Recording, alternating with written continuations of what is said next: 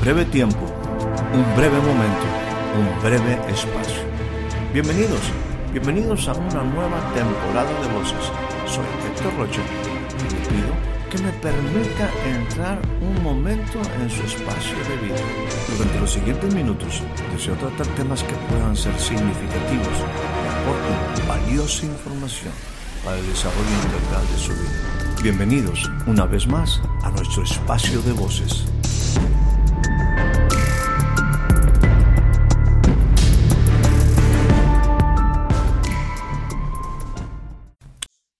Dice Moisés al pueblo de Israel, hablando de, ese pueblo de Israel que es típico, ese pueblo de Israel que es un buen ejemplo, pues un es un ejemplo para nosotros. Dice en este momento Moisés al pueblo de Israel, en este que se llama Deuteronomio, que es un libro que es una repetición de algunas enseñanzas de Dios hacia el pueblo de Israel. Entonces yo, Moisés, les dije, no teman, ni les tengan miedo, hablando de los enemigos. Porque el Señor su Dios, el Señor su Dios va delante de ustedes. En esta conquista que ustedes van en su vida, en esta nueva etapa de conquista en la cual ustedes van, el Señor va delante de ustedes. No tengan miedo, no teman. Él, Él va a salir, Él va a pelear por ustedes. Así como lo hizo también cuando lo sacó de la tierra de Egipto. Y ustedes lo vieron con sus ojos. Con esos ojos lo vieron. Y en el desierto, cuando Él los llevó por el desierto después de sacarlos de Egipto, ustedes han visto cómo el Señor tu Dios, estoy leyendo el versículo 31, cómo el Señor tu Dios te llevó como un hombre lleva a su hijo como un hombre lleva a su hijo. El Señor te está sacando, te sacó de Egipto y te hizo pasar todo un grande desierto. Y lo hizo exactamente como un hombre lleva a su hijo. Lo llevó por todo el camino. Nunca lo abandonó. Lo llevó caminando hasta llegar a este lugar que hoy te encuentras. Pero con todo eso que pasó, con todo esto que experimentaste cuando saliste de Egipto y cómo el Señor te guió por el desierto, miren lo que dice en el versículo número 32. Pero con todo esto que tú ya viste, que tú experimentaste, que tú viste cómo te pasó por el desierto, pueblo de Dios, pero con todo eso, ustedes no confiaron en el Señor su Dios. Se parecen a Héctor. No estoy hablando de usted. Acuérdese, cuando algo esté por ahí, dice, no está hablando de mí, está hablando de él. Le está diciendo, mira, todo lo que pasó en el desierto, como todo lo que pasó que tú viste con tus ojos. ¿Cómo los saqué de Egipto? ¿Cómo los traje por todo el desierto? ¿Cómo no los abandoné? Como un padre lleva a su hijo. Pero con todo eso, ustedes no aprendieron. Ustedes no confiaron en el Señor su Dios. Él iba adelante. Él iba delante de ustedes en el camino hasta para buscarles un lugar donde acampar. En la noche les puso fuego y nube de día para mostrarles el camino por donde debían, debían de andar. Había mucho sol afuera y les puso clima. En la noche cuando tenía frío, les dio cobijitas. Cuando tenían hambre, les proveyó. Eso hizo Dios porque Dios lo llevó por todo el camino, nunca los abandonó en el camino del desierto. Y lo llevó como un como un hijo lleva a su como un hijo lleva a su como un padre es llevado por su hijo. De la mano, cuidando. Él estaba al pendiente, le dijo, "No temas." Él estaba ahí, "No tengan miedo." Yo les voy a decir dónde acampar. Yo les voy a proveer todas las cosas. Pero ustedes Ustedes no confiaron en él. Se parecen a Héctor. Por más que ha visto cosas y por más que en un instante ha tenido la oportunidad de ver maravillas, que ha experimentado el poder de su mano, sigue sin confiar. No ha aprendido a confiar. Y entonces dice el Salmo, el Salmo 119, versículo 71. Mire lo que dice el salmista. Bueno me es haber sido humillado. Bueno me es haber sido humillado. Bueno me es haber sido afligido. Bueno es que me pongas en mi lugar. Bueno es que me trates conmigo. Porque al principio ninguna disciplina es motivo de gozo. Pero cuando tú aprendes la disciplina, cuando tú aprendes a obedecer, en el futuro traerá un fruto apacible. El salmista dice, porque conozco que tus juicios son justicia, porque tus juicios son correctos, porque tus decisiones son adecuadas, porque tú has mostrado una fidelidad impresionante a mi vida como un niño es llevado por su padre a través de las circunstancias, porque me han mostrado un montón de cosas. Bueno, ahora yo tengo que reconocer que aún en esta circunstancia en la que puedo ser afligido y humillado, bueno me es ser humillado. Bueno me es ser afligido para que yo pueda aprender tus estatutos. O sea, que estoy ubicando que ciertas cosas que me afligen, y que en ratos me aflojan también. Que ciertas cosas en las que me ubica en el sentido no de, no de destruir mi ser, sino de ubicarme en mi realidad. Él dice, hasta ser humillado, hasta ser corregido, hasta ser confrontado en mis pensamientos, me es bueno para que yo aprenda correctamente lo que tú esperas de mí. Porque quizás he visto muchas cosas maravillosas. Quizás puedo hablar de las maravillas, de las maneras como tú me sacaste de Egipto. Yo puedo ver cómo a través de un desierto ardiente, donde había serpientes y cosas complicadas, muerte, tú me llevaste de la mano. Y ahí me sustentaste. Me diste lo mejor del trigo, lo mejor de la miel. Pan del cielo, pan de nobles. Me diste. Me diste una nube que me protegiera. Me diste en un momento un sol para que me calentara en el día. Una nube, una columna de fuego en la noche para el frío. Pero aún así, en esa circunstancia, yo me olvidaba de ti. Por lo tanto, tienes que hacer algo conmigo, tienes que hacer algo con Héctor, porque como que no entiende muy bien. Entonces viene una corrección, como un padre ama a su hijo. Es por su fidelidad. Es por su fidelidad. No es porque la traiga contra mí. Es por su fidelidad. Es porque me quiere enseñar. Es porque quiere que yo aprenda.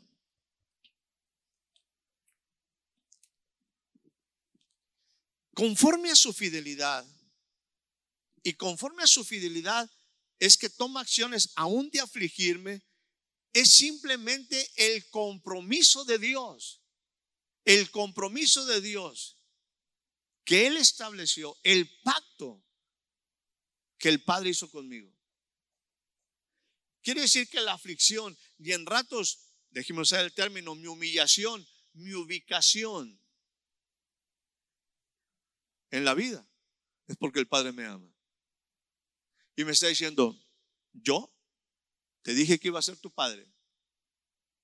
Y yo soy fiel a lo que te dije. Y como buen papá, te voy a enseñar. Te voy a enseñar. Me acuerdo lo que en un momento decía en ese encuentro que pudiéramos decir una teofanía, una aparición de Dios. Que tiene el que caminaba hacia Damasco, que se llamaba Saulo, un hombre erudito en aquella época, un fariseo especial. Va rumbo a Damasco y se encuentra con una aparición de Dios y se encuentra ahí con la boca en el polvo. ¿no? Iba a matar a los cristianos. Tenía la autoridad, tenía el celo religioso para hacerlo. Pero se encuentra con Dios se encuentra con Jesús. De hecho, hay un momento dice, Señor, Señor, ¿quién eres? Porque se encuentran con una realidad. Algunas veces, déjame decirte, Dios no quiere, quizás pudiera decir esto, algunas veces sabe Dios que no le vamos a poder conocer por, nuestra fe. Tiene que haber una aparición. Tiene que haber una confrontación. Tengo que ver a un Dios real. Un par de ejemplos así rápido. Muchos de los discípulos, después de que Jesús había resucitado, ninguno creyó por fe. De hecho, por ahí encontramos un Tomás. Si no metiere mis dedos en su, en su palma o en su costado, no creeré. Ya les habían dicho, hey, ya resucitó. Y no, no, si no lo viere, no. Y muchos de los discípulos como que se emocionaban, pero ver para creer. Ver para creer. Y Jesús tuvo que manifestarse a ellos vivo, vivo, porque su fe no era suficiente. nosotros queremos en algunas ocasiones conocer a Dios por la fe, pero ve a los discípulos y ninguno de los discípulos en cierta manera aceptaron a la primera la palabra, el testimonio de otros, hasta que Jesús se les aparece. Lo mismo le pasaba a este Saulo que iba hacia Damasco, hasta que tuvo un encuentro. Quedó ciego por tres días. Hasta que llega por ahí Ananías y dice, Señor, pero ese es el que mata. Ananías, tranquilo. Tú nada más ora por él. Y le dice lo siguiente, porque instrumento escogido me es este para llevar mi nombre a las naciones. Y se oye eso muy bonito. Este es un instrumento, este va a ser un elemento, este va a ser un portador de a todas las naciones. Y lo dice el Señor, pero yo le voy a enseñar a él cuánto es necesario padecer por mi nombre. O sea, nos emocionamos con el propósito, es que sí, Señor, yo estoy listo para ir a las naciones. Señor, sí, mándame a las naciones a hablar de tu nombre. Y dice Dios, sí, te voy a mandar a las naciones, pero yo te voy a enseñar primero cuánto es necesario que tú padezcas por mi nombre. Es mi fidelidad que yo te voy a enseñar. Es mi fidelidad al pacto, a mi compromiso contigo. Contigo, Héctor. Que yo voy a estar en esta relación intensa de padre e hijo. Pero en esta relación de padre a hijo, yo te voy a enseñar lo que es verdadera fidelidad. Porque no es por tu fidelidad que yo te, yo te voy a llevar más allá. Es por su fidelidad que Él me puede llevar más allá de lo que yo puedo imaginar. no es mi fidelidad. Porque mi fidelidad tiene muy poca memoria. Mi fidelidad tiene, es muy corta. Se le olvidan las maravillas de Dios. Se le olvida que, que Él ha sido constante por muchos años. Algo similar. Por eso, en esta expresión, bueno me es el ser humillado, el ser ubicado en mi realidad. ¿De qué es tu fidelidad? No es mi fidelidad. Porque algunas veces pensamos que, que, nosotros merecemos tantas cosas. Tú no mereces nada, Héctor, es por su fidelidad que tú estás allí. No es por lo que tú has hecho, es porque Él ha sido fiel, es porque Él hizo un pacto contigo es porque Él es tu Padre, es porque Él está tomándote de la mano, no es tu fidelidad.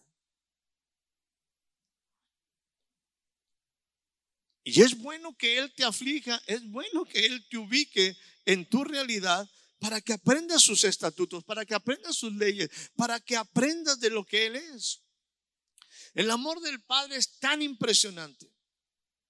Y ellos porque, déjame decirte una cosa, es impresionante y yo te quiero decir, hasta es emocionante experimentarlo. Pero déjame decirte, el amor del Padre no está basado ni en emociones ni en sentimientos. El amor del Padre no está basado ni en, ni en emociones ni en sentimientos. El amor del Padre está basado en principios.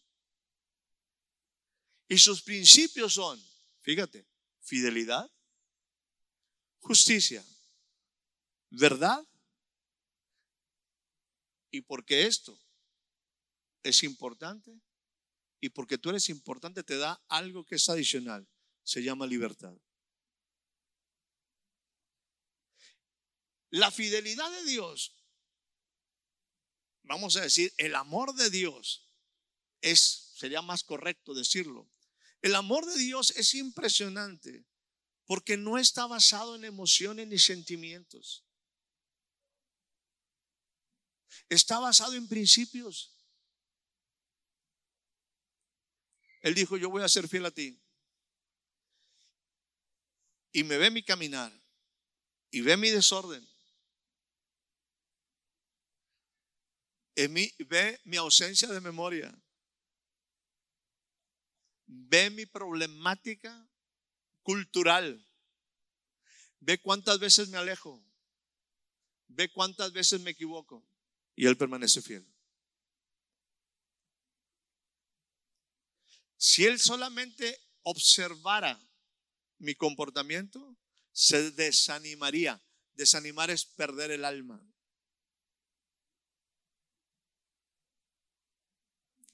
No, pues no me quiere, yo tampoco lo quiero. No, pues no me busca, yo tampoco lo busco. No, él me miente, yo también voy a mentirle. Él me dice que es fiel y anda de parrandelo por ahí. Dios dice, si yo te mostrara mi amor en función solo a mis emociones y sentimientos, te respondería exactamente igual que tú. Me iría. Pero mi amor hacia ti está establecido en principios. Yo te dije que yo iba a ser fiel a ti. Es mi fidelidad la que va a llevar tu vida más allá de lo que tú puedes imaginar.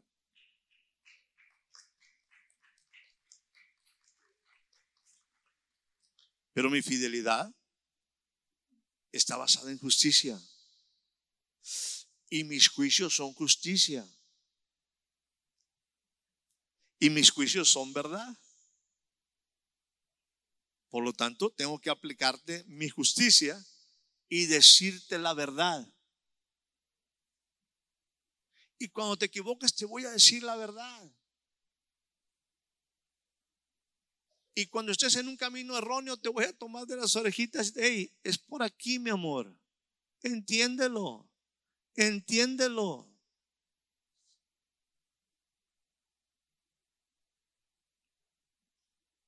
Pero porque mi amor es muy grande hacia ti y porque tú fuiste creado especialmente por mí con un propósito.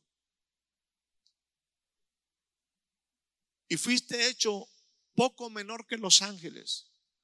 Y fuiste hecho coronado de gloria y de hermosura. Espero haya disfrutado de este breve espacio de voces. Soy Héctor Rocha. Hasta la próxima.